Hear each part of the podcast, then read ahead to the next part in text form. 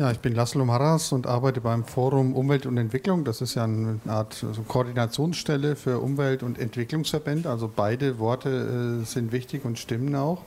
Es gab ja auch äh, unter unseren äh, Mitgliedsverbänden einige Vorbehalte. Wie gesagt, ne, das könnte ja kritisiert werden, dass man überhaupt Schutzgebiete ne, organisiert. Das könnte ja was dagegen sein.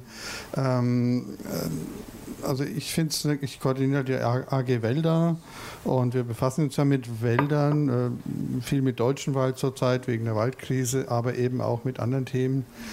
Und ähm, erstmal muss ich sagen, es ist schon äh, also erstmal toll, dass die Veranstaltung stattfindet, weil oder stattgefunden hat, weil es ein drängendes Problem ist. Ähm, ich finde es auch fast schon blamabel für unsere Szene, dass jemand Simon aus England kommen muss, um uns darauf hinzuweisen, äh, dass wir mal ein bisschen nachgucken könnten, wohin 500 Millionen Euro äh, ne, Umweltgelder gehen. Ich meine, wir machen sowas manchmal, ist natürlich zäh, auch die Sprachbarriere sicher, aber es kann ja wohl nicht sein, äh, dass wir uns dem Thema nicht widmen. Wir sind jetzt auch nicht eine ganz starke äh, Allianz von, von Kleinorganisationen, also vielleicht kann man man das auch nicht so leicht schultern, aber es kann nicht sein, äh, dass wir uns damit in Deutschland nicht befassen. Und natürlich darf es auch nicht sein, dass Umweltverbände, das ist ja auch ein Wirtschaftszweig, da sind ja auch Interessen dabei, Projektgelder, da geht es ja schon um Millionen, um Beschäftigte. Also das hat schon auch eine Eigendynamik. Das ist auch äh, nichts Böses, aber es ist schon auch ein Interessenkonflikt.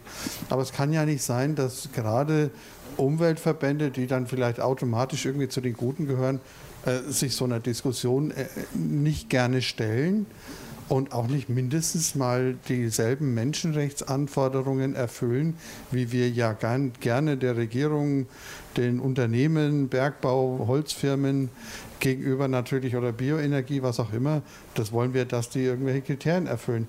Ja, wenn das nicht für uns gilt, dann können wir einpacken, haben wir keine Glaubwürdigkeit mehr, dann ist es sowieso vorbei.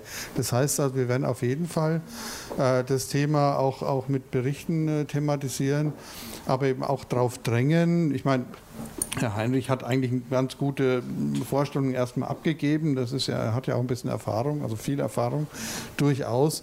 Aber äh, wir werden den Verbänden schon raten, sich ernsthaft mit dem Problem auseinanderzusetzen, weil früher oder später wird einen sowas auch einholen und dann ist es eben vorbei mit solchen Fundings. Ja? Und dann ist es zu Recht vorbei, wenn es verfuscht wird. Ein bisschen äh, fand ich im, im vorherigen Panel, ist mir das aber trotzdem so ein bisschen ähm, teilweise ein bisschen zu polemisch äh, vorgekommen, dass also dieser Konflikt zwischen Schutz ähm, und, und äh, traditionellen Gebieten, äh, der, der, wurde jetzt hier ein bisschen besser aufgelöst, weil ich verstehe es auch so. Warum muss es ein Schutzgebiet sein, so eine Besatzungsmacht von außen, so eine Art Kolonialverwaltung? Wir müssen jetzt bei den Afrikanern mal dafür sorgen, dass da das Gebiet geschützt wird. Warum eben nicht wie die Sammelreservate indigenen Territorien in Amazonien.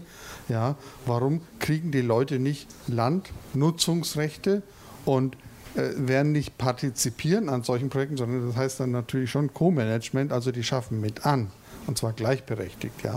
Und dann ist es eine völlig andere Geschichte. Ja. Natürlich wird man sich dann streiten müssen darüber, ah, wie viel äh, können da drin wohnen oder was können die jagen, aber bisher haben sie es ja auch selber geregelt gekriegt. Also das ist im Vergleich zu dem, was wir veranstalten, an Holzeinschlag, Bergbau, das sind, das sind Peanuts. Also muss man sich kümmern, aber das ist ja wohl meilenweit davon entfernt von den Problemen, die wir hier mit unserem Konsum äh, verursachen. Also wir müssen A, intern die Debatte auf jeden Fall weiter erzwingen, dass man sich dem stellt. Probleme wird es immer geben, aber sowas, das ist ja schockierend, das kann gar nicht sein und letztlich der Regierung auf die Füße stehen, ob das jetzt mit irgendwelchen Akten, Einsichtsrechten oder was auch immer, kann ja nicht sein. Ein bunter Steuerzahler meckert ja auch wegen jeder Fußgängerbrücke, die zu teuer ist, äh, bei 500 Millionen. Also ich verstehe es nicht, ja, das, das, kann ja, das, das, kann ja nicht sein, dass wir hier nicht, nach, nicht mal erfahren, was mit diesen Geldern passiert. Also ich muss ja nicht wissen, was ein Ranger verdient, aber irgendwo, wo, wo die Millionen bleiben, möchte ich schon wissen. Und dann man braucht vielleicht nicht immer diese Millionen.